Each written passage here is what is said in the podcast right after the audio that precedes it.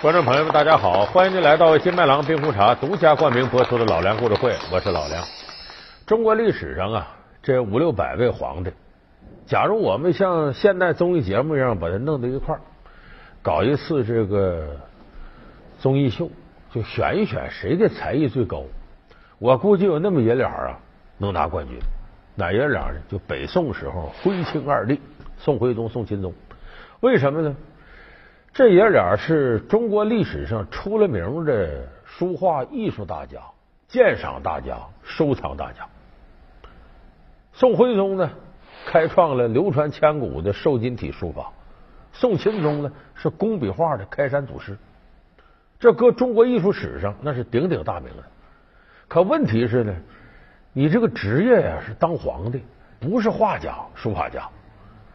所以修身齐家治国平天下。让一个艺术家来管理一个国家，这后果可想而知，容易乱七八糟。那么结局大家也都知道，徽钦二帝啊被大金国掳走到北国五国城，最后客死他乡，下场非常惨。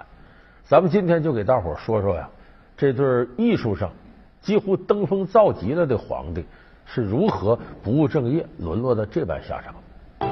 运笔提劲犀利，他独创瘦金体。画风细腻潇洒，他开工笔画先河，他们是皇帝圈里的大艺术家。一国之君不务正业，他们有哪些不被理解的苦衷？